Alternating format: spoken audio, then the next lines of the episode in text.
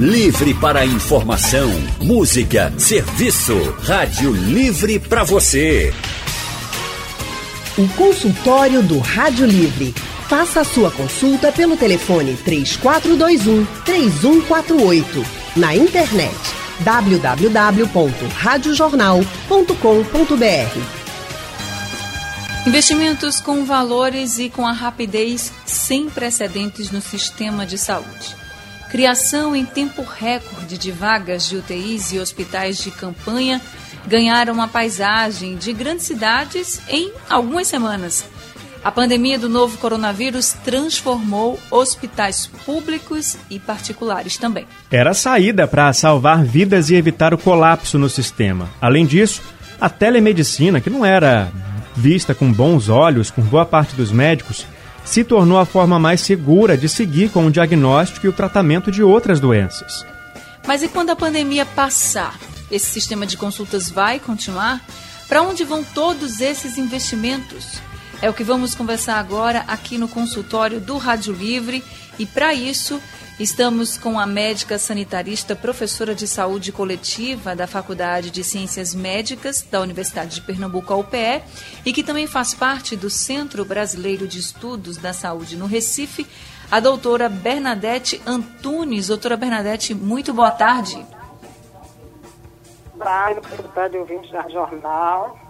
Olá, muito bem-vinda, doutora Bernadette, ao Rádio Livre, ao consultório. Também está com a gente o presidente do Conselho Regional de Medicina de Pernambuco, o CREMEP, que também é médico do trabalho, o cardiologista doutor Mário Fernando Lins. Boa tarde, doutor.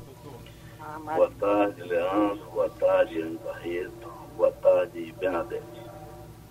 Boa tarde, doutor Mário. Tarde. Muito obrigada também por estar com a gente aqui no nosso consultório.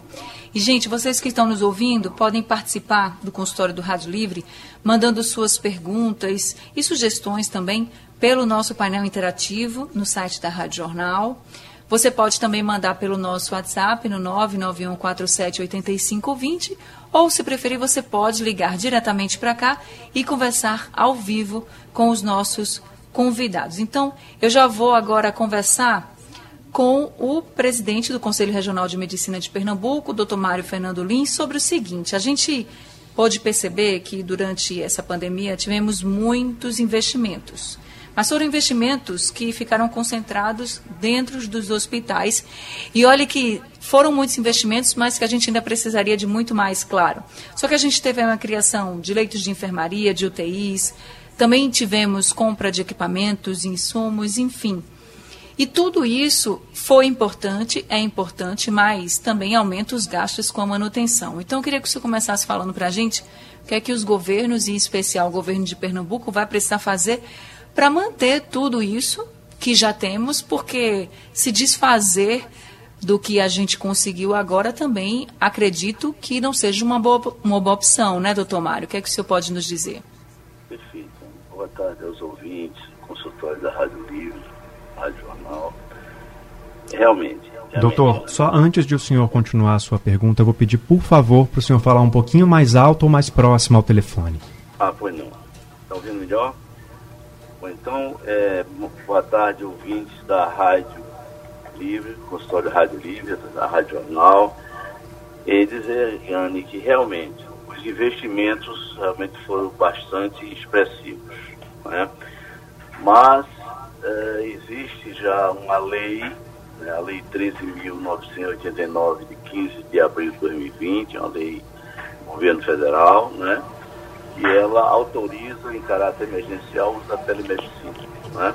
Então, essa lei veio, está tá sendo cumprida, evidentemente, mas é pós-pandemia, assim que acabar a pandemia, quando acabar a crise, né, de exceção, nós vamos ter realmente né, que conviver com o que nós tivemos que utilizar para proteger os médicos, as equipes de saúde, né, os pacientes e todos que trabalham em ambiente hospitalar, em clínicas, em consultórios, etc.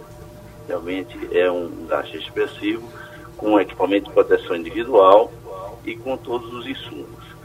O progresso ele é inexorável, ele veio para ficar.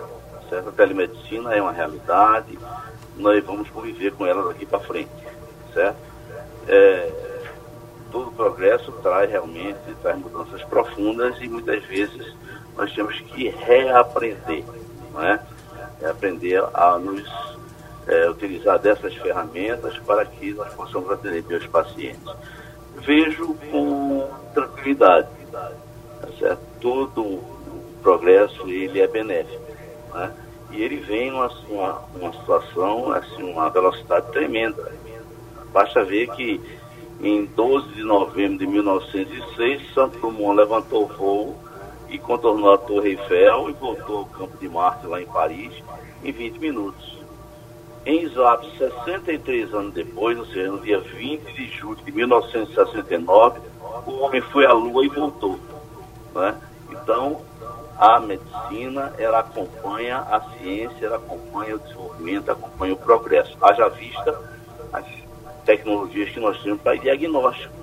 E a partir de 1928, através de uma, uma fórmula do Schrödinger, certo? nós tivemos aí a, a física quântica, que hoje permitiu a existência de aparelhos como, por exemplo, é, ressonância magnética, tomografia computadorizada, o raio laser, né?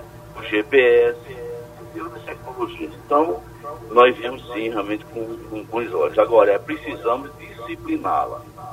Nós concordamos de que a medicina é uma ciência que precisa mais do que nunca do contato próximo com o paciente, Anne e Leandro. E eu, a doutora Bernadette vai concordar comigo. Nós temos que ter, a primeira consulta tem que ser presencial. Uma consulta à distância só se for o último recurso e para salvar vidas. Agora, no normal, no dia a dia, a consulta presencial ela é imprescindível, principalmente a primeira consulta. As consultas subsequentes, a segunda, a terceira, pode ser com uma teleorientação, pode ser com telemonitoramento, pode ser uma interconsulta entre médicos, por exemplo, a respeito de um paciente. E a teleconsulta realmente seria o último caso para salvar a vida, se for, se for indispensável e não for possível fazer a consulta presencial no momento. Daqui a pouco a gente vai falar mais sobre a telemedicina, a teleconsulta, que até bem pouco tempo antes da pandemia, hum, a maioria dos médicos não achava uma boa ideia, mas que isso, né, a pandemia trouxe essa mudança. Agora eu quero fazer uma pergunta que é para a doutora Bernadette Antunes sobre também essa questão dos investimentos que ficaram concentrados nos hospitais. Isso, na visão da senhora, doutora, pode prejudicar os gastos com a manutenção das unidades básicas de saúde? Boa tarde, ouvintes. Boa tarde, Leandro. Veja, é, o que a gente se preocupa muito com o modelo de atenção à saúde, né, nesse momento de pandemia. É, houve um grande investimento na, no local, que é o local mais caro, na verdade, né? e que é centrado numa visão do processo da doença, uma visão centrada no modelo biomédico. Né? E se desprezou a atenção primária, que tem uma atenção muito maior com a sociedade, com a população, e, e, na verdade, trabalha com tecnologias leves, baratas, representam dizer, a força do trabalho, a, a relação do trabalhador com o usuário, com continuadamente, né, e não possibilidade de intervir, inclusive, no processo de transmissão da doença no território, tá certo? Então, essa opção é investimento, não atenção hospitalar, certo? Lógico, a gente também salvar vidas, mas a gente tinha, não podia ter desprezado a atenção primária, como aqui em Pernambuco foi uma realidade. Né? Na cidade do Recife, inclusive, houve todo um recolhimento da atenção primária, tá certo? E a gente está tendo uma mortalidade muito alta. E quem é que está morrendo?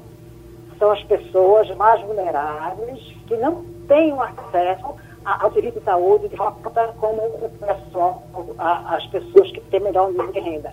Então a gente é, acha que não podia ter se deixado de investir na atenção primária, a atenção primária ainda não voltou completamente normal, algumas unidades só aqui em Recife, no estado todo não tem ideia, mas a gente teve trabalhos brilhantes no Brasil, onde uma mortalidade muito menor do que aqui, porque o investimento grande na atenção primária. Né? É. Quando as pessoas, veja, a atenção primária é uma população que, é, que conhece e que pode acompanhar de perto. E isso deixou de ser feito, né? Então, é, é, é, é preocupante porque a gente tem certeza quase de que essa mortalidade poderia ter sido muito menor se o investimento na atenção primária tivesse permanecido. Só para deixar claro, né, doutora, não é, é que a gente está falando aqui que houve falha ou está criticando o investimento que foi não. feito. Não é isso, né? É que também não, deveria não é ter dado espaço para atenção básica e isso é. pode ser corrigido ainda para o futuro, para a saúde pós-pandemia? Pode, pode, pode, pode ser corrigido agora. A pandemia não parou. A pandemia está em curso. Ninguém sabe como é que está a transmissão em Pernambuco, porque não se tem testagem. E por que não se tem testagem? Porque foi, foi priorizado testar só doente grave, com a sigma respiratória grave, aguda grave, entendeu? Que eram aqueles casos que, de fato, levam à morte, né? Mas a, a, a, a, maioria dos casos, 85% dos casos, devem ser leves. E esses não foram bem acompanhados e nem foram testados. Então, olha, o Brasil é quem menos investe em testes. Né? Ontem eu estava assistindo o professor Nicolé Farano, assim, ele comparou, por exemplo, com outros países do mundo, né? Então, ele está, não, é, não é falando mal do Peru e do Equador, mas eles fazem quatro vezes mais testes do que o Brasil. Países que têm um sistema de saúde muito mais sério, entendeu? Como explicar isso? É. Lógico, a gente não tem ministro da saúde, não é? Tá certo? Tem um governo que é um desgoverno, mas também os municípios e os estados poderiam ter feito diferente. Consultório do Rádio Livre hoje falando sobre o que vai ficar para a saúde depois dessa pandemia. Como vai ser a saúde pública pós-pandemia? O que, que a gente aprendeu? O que, que a gente pode aprender? O que é que tem que ficar de legado? O que é que a gente tem que descartar? Então, a gente está conversando aqui no consultório do Rádio Livre com o presidente do Conselho Regional de Medicina de Pernambuco, o cardiologista Dr. Mário Fernando Lins. E também estamos conversando com a médica sanitarista, professora de saúde coletiva, a doutora Bernadette, que está aqui com a gente. Doutora Bernadette, eu queria já conversar com a senhora, porque a gente sabe de todas as dificuldades que a gente enfrentava antes que a gente está enfrentando agora. Mas e depois? O que, que, a senhora acha que pode ficar, o que deve ficar, o que pode não, o que, que deve ficar de um legado positivo dessa pandemia? Porque a pandemia veio para ensinar muita coisa a muita gente. Então, o que, que a pandemia veio para ensinar a saúde pública e que os governantes não podem deixar passar isso batido? Olha, primeiro eu acho que a primeira lição e que é para o mundo inteiro, é que o Brasil tem um sistema único de saúde que nenhum outro país tem como o nosso. Tá certo? E isso fez uma grande diferença, apesar de toda a retração da atenção primária, Sim. que ocorreu diferentemente entre os estados. Mas é a primeira coisa. E esse sistema único, é, é, digamos assim, é a única forma de se, de se enfrentar uma pandemia, você ter um sistema único, universal como nós temos. Então, essa é a primeira coisa que eu acho que a gente tem que bater martelo e dizer que é importante. E, portanto, portanto a gente tem que fortalecê-lo, entendeu? A gente vem sofrendo grande desmonte do Sistema Único de Saúde, com esse, desde 2016, com o golpe de Dilma Rousseff e com a implantação da EC 95, tá certo? Que foi aprofundado com a PNAB de 2019, que é a política de de, de, financiamento da atenção básica, que foi lançada em, em novembro de 2019, tá certo? Descaracterizando completamente o modelo através do financiamento, porque o financiamento define o modelo, né? Tá? E, e, o que a gente vem observando é exatamente que um, um, um país que tem um sistema como o nosso, que tinha construído dentro do seu sistema, além de, um, de uma porta de entrada como atenção primária, é, emergências como a segunda porta de entrada. Tinha também, e tem, e não está sendo bem utilizado, nos seus níveis de gestão, equipes de saúde treinadas para enfrentamento de epidemias. Isso foi construído né, ao longo de um tempo dentro do Sistema Único de Saúde. Foram feitos vários cursos de especialização em epidemiologia, em sistema de informação, em análise de informação, mestrados, tá certo? no Brasil inteiro. Isso foi muito capitaneado a partir do governo Lula, tá certo? Quando o Jarbas Barbosa, que hoje está na OPAS, que é pernambucano, né? Vocês sabem, foi secretário da Vigilância Sim. Saúde do Ministério, fez um grande investimento nessa formação de trabalhadores para enfrentamento de epidemias. Porque a gente sabe, né, historicamente, que esse processo de epidemias eles deveriam estar acontecendo. Porque a gente tem como é, perspectiva é um adestramento da, da, da, dos animais, né? E essas zoonoses que são, digamos assim, de alguma forma é, referendada pela aproximação do homem com os animais no, na sua domesticação ou na sua, no seu confinamento para produção de carnes para venda, tem sido muitas vezes o foco dessas doenças mais recentes, dessas grandes epidemias. Né? Então a perspectiva é que a gente continue tendo, mesmo a gente conseguindo controlar essa pandemia de agora, que ela ainda está em processo, em andamento, tá certo? A perspectiva não é muito boa ainda, tá certo? E a gente tem no, no SUS essa possibilidade de enfrentamento adequado. O que a gente precisa é ter gestores que entendam que a gente tem que trabalhar com conhecimento acumulado dessas equipes, com pesquisas, que o Ministério da Saúde invista nos grandes laboratórios que foram montados, como o Butantan, a Fiocruz, tá certo? No sentido de garantir a produção de vacinas e a pesquisa também sobre o comportamento desse vírus e de outros que venham a vir, porque a gente tem uma capacidade instalada boa o pessoal treinado, mas precisa de recurso para a pesquisa, tá certo? Então eu acho é que é, é, o fortalecimento Agora... dessa estrutura que a gente está precisando. Obrigada. A senhora falou em capacitação, a senhora falou nessa questão das pesquisas, eu também acho muito importante que a gente valorize muito isso. Acho que agora as pessoas estão até valorizando mais, né? Quem não dava valor está torcendo, inclusive, para que os cientistas cheguem logo na vacina, na medicação, enfim. E a gente sabe o quanto é importante esse investimento nos estudos. E esse investimento que a senhora falou justamente na capacitação dos profissionais. Mas a gente também teve, em tempo muito rápido, assim, abertura de muitos leitos. E quando a gente fala da saúde pública em Pernambuco, principalmente, a gente sofre isso há muito tempo de questão de falta de leitos de UTI. A gente a gente sofre com falta de leitos no sentido geral. E eu queria que saber da senhora na prática, se a senhora acha que esses leitos que foram abertos agora, rapidamente, para atender as pessoas que estavam com a Covid-19, eles devem permanecer? Se a gente deve ter uma política, por exemplo, com um planejamento de abertura de mais leitos. A gente teve hospitais de campanha. Quando a gente precisou, a gente teve hospitais de campanha ali para poder atender. Então, por que não se pensar também em abertura de outras unidades e até de manutenção? Porque quando a senhora fala da atenção básica a gente sabe que a atenção básica é a que mais sofre com a falta de estrutura. Então, é. precisamos desse planejamento para poder passar por essa pandemia e, e outras que vierem, a gente já está um pouquinho mais preparado que seja? Veja, essa, essa pandemia, nessa pandemia, os gestores fizeram a opção de, de preparar o sistema no nível da hospitalar utilizando os conhecimentos da biomedicina, como a gente costuma chamar tecnicamente, tá certo? Que nem sempre é o melhor caminho. Por quê? Porque não consegue diminuir mortalidade e nem consegue diminuir o número de casos, tá certo? Porque para diminuir o número de casos e mortalidade, você tem que começar a trabalhar perto da casa das pessoas, tá certo?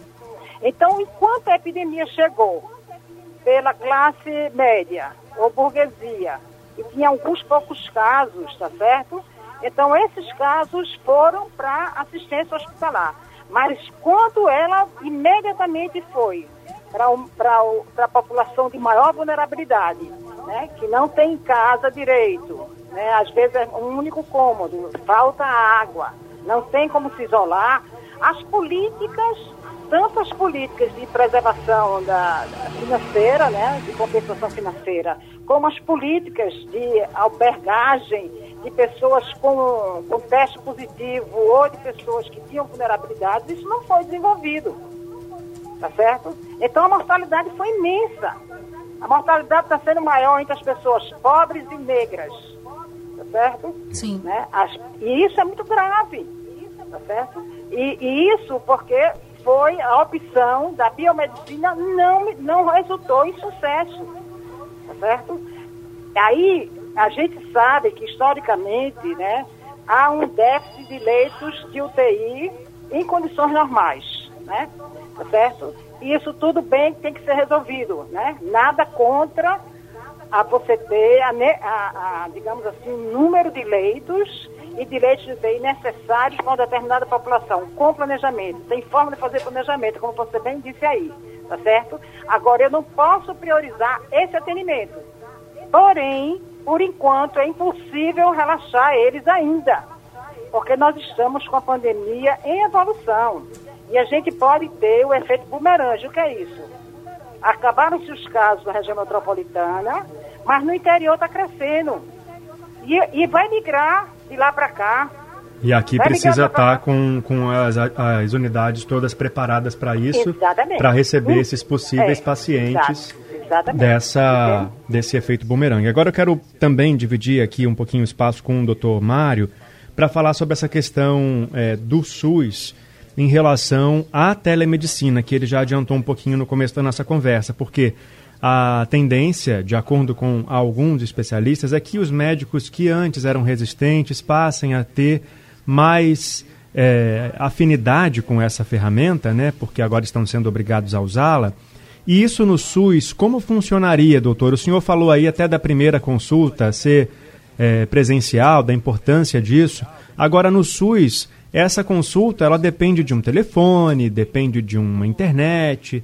E aí como ficaria para as pessoas que não têm essa, esse acesso a essas tecnologias depois que a pandemia passar, na opinião do senhor? Leandro, eu queria pedir licença para fazer uma observação em relação ao que a doutora a, Bernadette, fica à vontade. Bernadette, Bernadette Antônio. Eu ratifico tudo o que ela disse eu sou entusiasta da atenção básica, tá certo? O SUS brasileiro é o maior programa de inclusão social do planeta. Não existe nenhum país com mais de, cento, mais de 100 milhões de habitantes no mundo que tenha o que nós temos. O SUS brasileiro é uma joia bruta. Nós precisamos desenvolvê-lo. A capilaridade do SUS nos 5.570 municípios do país é fantástica. Aqui em Pernambuco nós temos 184 municípios, todos têm o SUS. Então o SUS brasileiro ele precisa ser bem financiado, precisa ser bem gerido e ser olhado com a atenção que ele merece. Certo? Não existe, veja bem, nenhum transplante de órgãos sólidos no país que não seja SUS.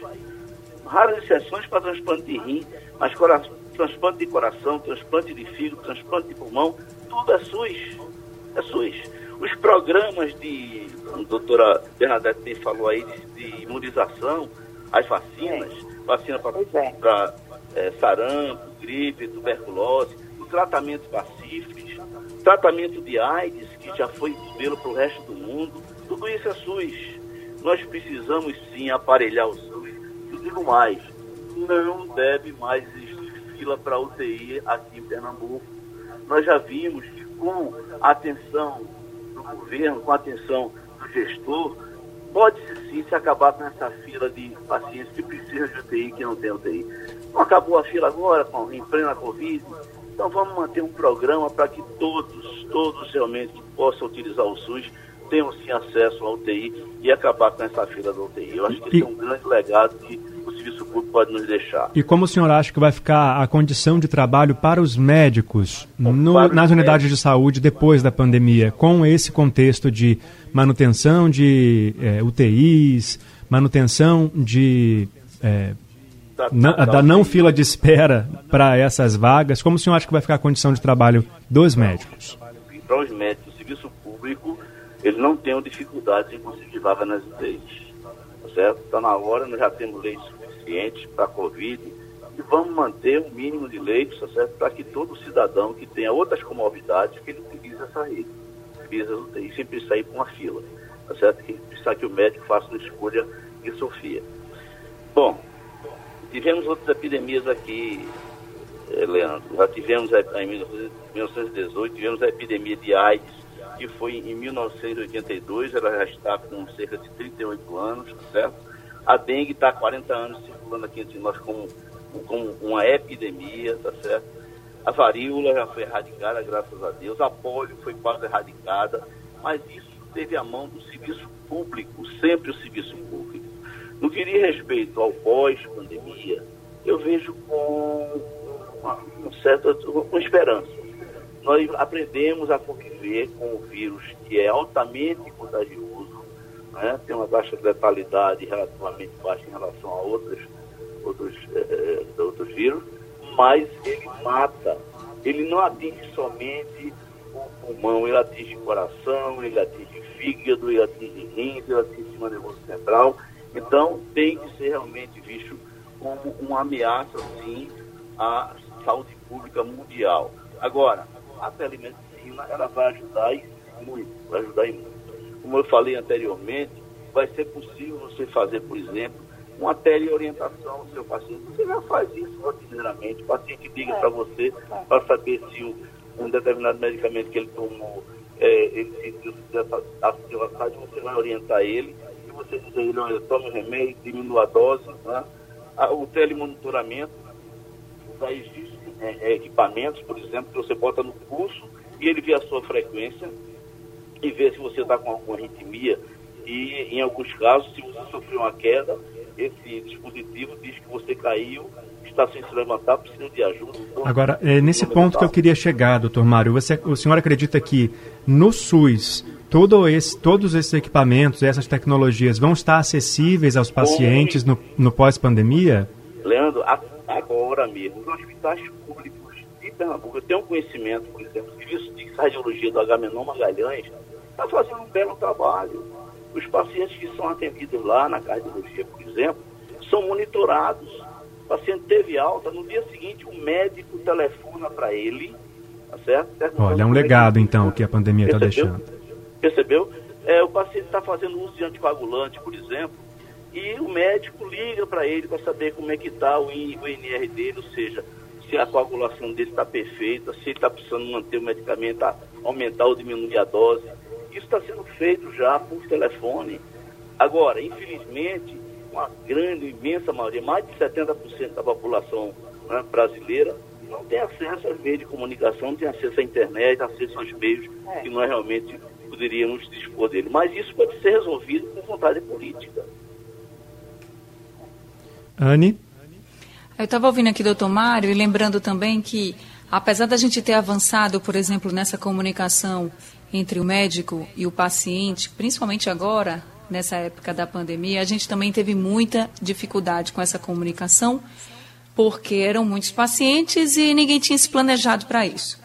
Aí eu até passo a palavra agora para a doutora Bernadette, porque como vocês estavam falando muito da atenção básica, o acesso ao médico também é muito difícil. Era muito difícil, continua sendo. Eu queria saber da senhora se a senhora acredita que pós essa pandemia, a gente vai poder melhorar um pouco esse acesso ao médico, porque o que a gente vê e o que a gente via é que pessoas que queriam até marcar uma consulta simples não conseguiam. Então, assim, hoje, com a questão da pandemia, você vai num posto, você vai num, numa unidade básica de saúde e diz que tem alguns sintomas e é avaliado, inclusive muitos dos casos são até dito pelos próprios pacientes generalizados como suspeita de Covid, porque a gente está realmente durante essa pandemia. Mas para você ter acesso a um médico, a uma consulta, é muito difícil. É difícil pela internet, é difícil presencialmente. A senhora acha, doutora Bernadette, que a pandemia pode ajudar as pessoas que podem fazer a diferença nesse caso realmente trabalharem para que o acesso ao médico seja mais bem feito e seja mais fácil também? Veja, eu, eu acho que todo momento de crise é um momento importante da gente rever nossas práticas e as práticas de saúde, né? E as práticas dos profissionais de saúde, eu generalizaria, né? A gente é, tem um problema de que desde 2016 o SUS vem sofrendo, quer dizer, essa perda de recurso resultou em perda de trabalhadores na ponta. Então tem muita ausência de trabalhadores na ponta, tá certo? Na, quando eu digo na ponta, na unidade de saúde da família, né? E, por outro lado, né, às vezes o processo gerencial do município né, tem uma lógica, tem uma, é uma lógica que quebra a, a, relação da equipe com os próprios usuários daquela área de cobertura que eles são responsáveis sanitariamente falando, entendeu? Então, assim, teve, tem havido já muita distorção do, do, do própria organização e estruturação da atenção primária, né? Então, eu acho, por outro lado, você encontra muitas equipes trabalhando muito bem, né? Não só o médico, mas a equipe inteira, né? Eu trabalho Sim. formando residentes multiprofissionais na atenção primária e na saúde mental e a gente pode acompanhar equipes e equipes, né? Então, por exemplo, é, muitos usuários, alguns usuários, tá certo, foram acompanhados, né, com Covid em casa por, pela equipe, tá certo? E quando era necessário, consulta médica trazia para a unidade e fazia consulta, tá certo? Então, isso foi variável, né? Tá certo? Agora, de fato, a população não tem muito recurso para isso, mas houve também uma possibilidade do vizinho ter um telefone, emprestar, entendeu? Quer dizer, usar um recurso da própria comunidade para fazer acompanhamento, como o próprio Mário disse aí, quer dizer, as equipes do Agamenon conseguiram acompanhar, não é? Outras equipes também, tá certo? Então, assim, no começo, de fato, foi muito difícil. Foi muito difícil para quem tinha uma pessoa doente deixar no hospital e não conseguir acompanhar. Isso foi independente de classe social, inclusive. Depois, as equipes, tanto hospitalares como da atenção primária, começaram a sentir a necessidade de fazer isso e isso foi sendo, digamos assim, desenvolvido, né? Mas o que a gente precisa é, de fato, garantir o financiamento da atenção primária, como já foi dito por Mário e por mim também, tá certo? E garantir uma gestão centrada na integralidade da atenção.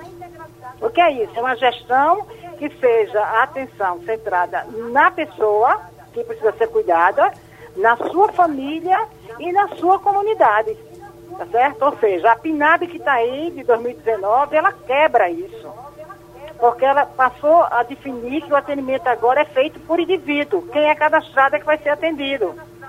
Então, a lógica da, da, da, responsabilidade territorial da equipe de saúde da família, médico, enfermeiro, dentista, agentes comunitários e também o NASF, né, que também foi fechado pelo governo federal, mas eles continuam funcionando em Recife, tá certo? Que tem vários outros profissionais, nutricionistas, assistente social, psicólogo, fisioterapeuta, fonoaudiólogo, educador físico, tá certo? Que trabalhe junto com a equipe básica, dando atenção à saúde daquela população da área. Isso foi quebrado com essa PNAB, que agora só é atendido quem é cadastrado.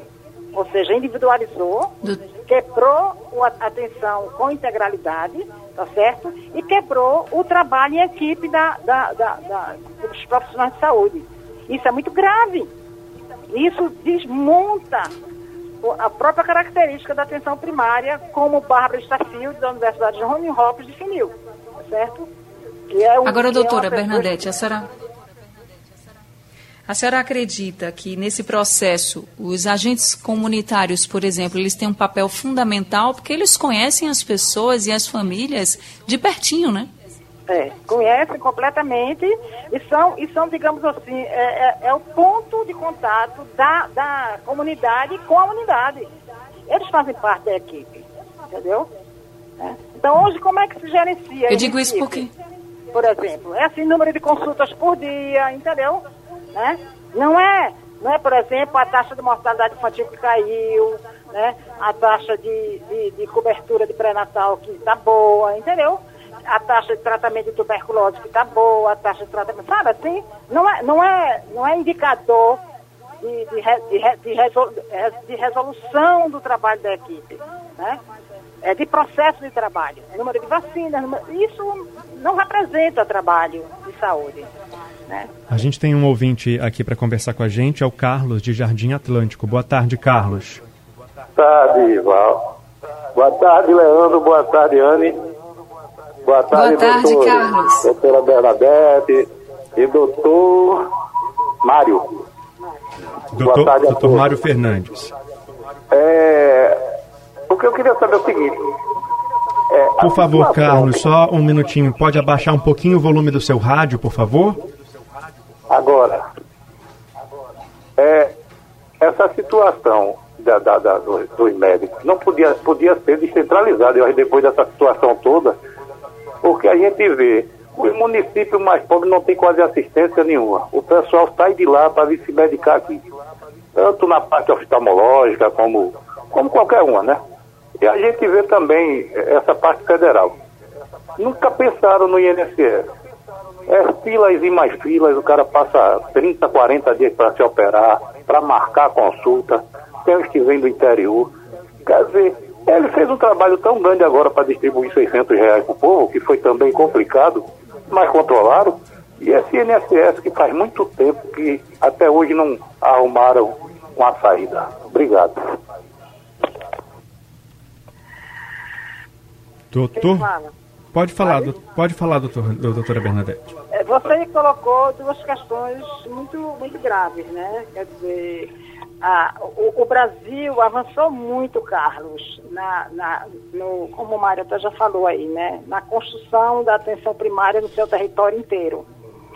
Mas isso vem sofrendo desmonte desde o início do governo Bolsonaro. Na verdade, já desmontado com com Temer, tá certo? Quando ele é, aprovou a, a, emenda constitucional, começou a reduzir o, o dinheiro.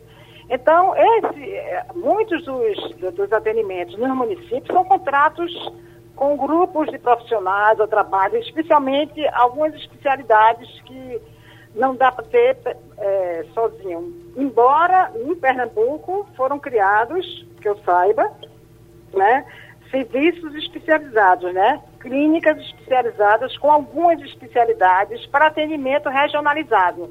Não por município, mas para atendimento regionalizado, né? Eu não sei lhe dizer enquanto que isso fez com que as pessoas não precisassem vir a Recife, né? Mas isso aconteceu. Eu acompanhei.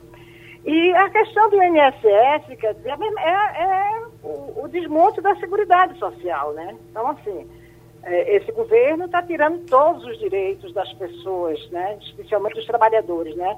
A Seguridade Social, né? Quer dizer, quando a EC, a EC reduz recurso para a Seguridade Social, que é atenção à saúde, é, a assistência social e, e, e Seguridade Social propriamente dito, né? e a educação, quer dizer, toda a área social foi restringida de recursos. Tá certo? E está então, assim, tudo interligado, né? Uma coisa depende da outra. A gente sabe que a educação é a engrenagem aí também importante para todo o sistema. Agora, como uma última pergunta, porque a gente precisa encerrar o nosso consultório por causa da hora, doutor Mário, como que o senhor acha que vai estar o SUS depois da pandemia?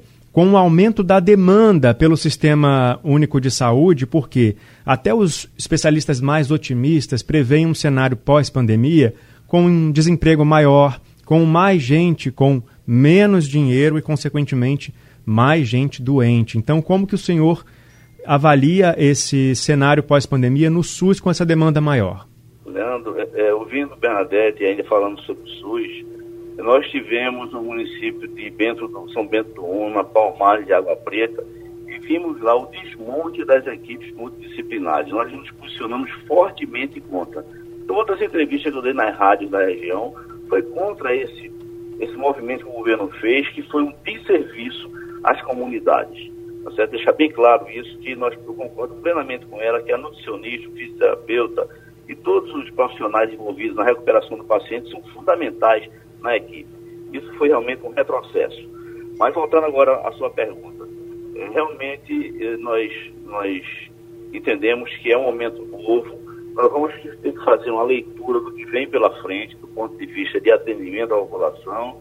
Não vejo com muito pessimismo não, viu, Leandro? Eu vejo que nós vamos nos reinventar, nós vamos atender o paciente de uma forma diferente mas não vejo isso como desemprego, não. Pelo contrário, o governo agora ele fez um investimento maciço né, na contratação de profissionais para atender as necessidades do, do, do, Estado, da Prefeitura, na área de saúde. E os empregos do governo estadual foram todos por, o é, concurso.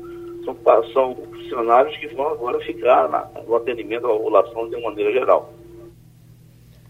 Bom, então que a gente tenha realmente esse cenário que seja melhor para todos que precisam, tanto do Sistema Único de Saúde quanto da rede particular, que a pandemia realmente dê essa chacoalhada aí, que os investimentos permaneçam, que todos entendam a importância que tem uma, um sistema de saúde forte. Obrigado, doutora Bernadette, pela sua participação com a gente Obrigado no consultório. Também. Tá bom, muito obrigada também. Direito Obrigada, doutora Bernadette. Muito obrigada também ah, ao doutor Mário também. pelas tá orientações bom, aqui por esse tá debate. Obrigada. Tá bom, obrigado. Até logo. Até mais. O consultório do Rádio Livre hoje está ficando por aqui, mas daqui a pouco ele está disponível no site da Rádio Jornal e também nos principais distribuidores de podcast. Amanhã a gente volta às duas horas da tarde com mais informação e prestação de serviço para você. Obrigada a todo mundo que estava com a gente aqui no Rádio Livre. Uma boa tarde para vocês e até amanhã. Até amanhã, Leandro. Até amanhã, Anne Barreto. Bom descanso para você. O Rádio Livre tem produção de Gabriela Bento e Yuri Neri, trabalhos técnicos de Edilson Lima e Big Alves. Diana Moura, editora executiva, e a direção de jornalismo é de Mônica Carvalho.